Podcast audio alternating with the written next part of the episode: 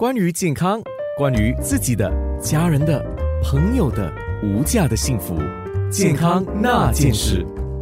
健康那件事，今天介绍了三个汤，还有一个，我先问你一下，这些汤包括第四个，是所有的人都可以喝，都没有问题的，对吗？它的作用有一点不一样，我是希望大部分人都可以喝。刚才提到了，如果大家怕它偏凉一点，肠胃有点不好，你就放一点姜片，或者放一点元荽进去，来做一个综合就可以了。那第四个汤有什么特别呢？既能够补气又能够滋阴呢？其实最好的还是西洋参，或者如果我们现在市面上你可以买到一些新鲜的人参，不管来自中国的也好，来自韩国的好，都可以。新鲜的人参，或者是西洋参，或者你可以买那种很普通的，就是人参片。就是说，我们的参片你可以选择西洋参或者是人参，而且呢，大家都选择最便宜的那一种，因为我我不要太补气太强，我只要它有一点点就可以了。因为天气热嘛，我们是想说略略一点点补气就好。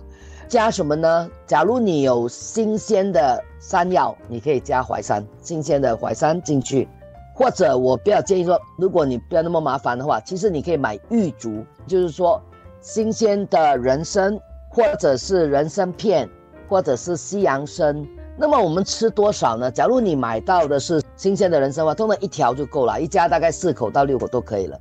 假如是一家人吃的话，西洋参便宜的西洋参啦，或者是人参片的话，大概十克左右，我觉得也够了，不用太多。加多少呢？假如你是十克的西洋参或者是人参片的话，你可以加二十克到三十克的玉竹。玉竹呢，在我们所有的滋阴药里面呢，它属于不滋腻的。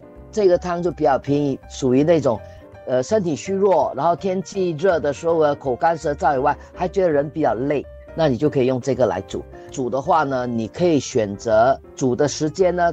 至少要一个小时了，这个就不是滚汤了，这个大概要一个小时到两个小时左右。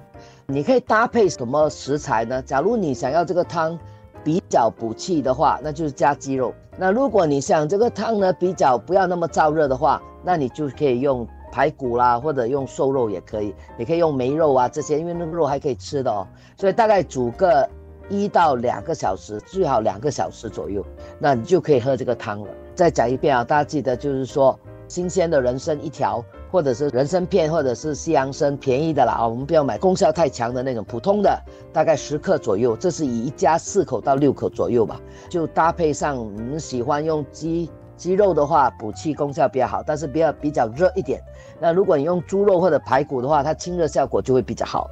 那么大概煮个两个小时左右，就我们一般煲汤这样啊。煮个两个小时以后呢，所以它有补气，同时有滋阴的一个作用。那素食者呢？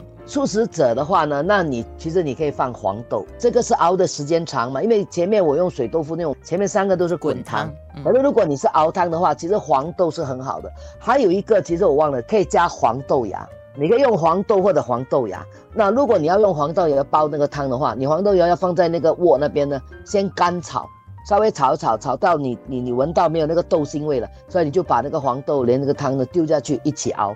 如果你没有肉的话呢，大概熬个小时就可以了，也两个小时也没关系啊，一到两个小时就可以。主要那个参嘛，如果你买的是整条的人参哈，我建议你拿剪刀把它稍微剪剪薄一点啊，不要整条下去，好看呐，但有时候那个味道出来的比较比较慢一点啊，我们就可以把它剪薄一点。哦，那么你就可以用这个方法呢，大家不妨试试看。非常谢谢郭美玲中医。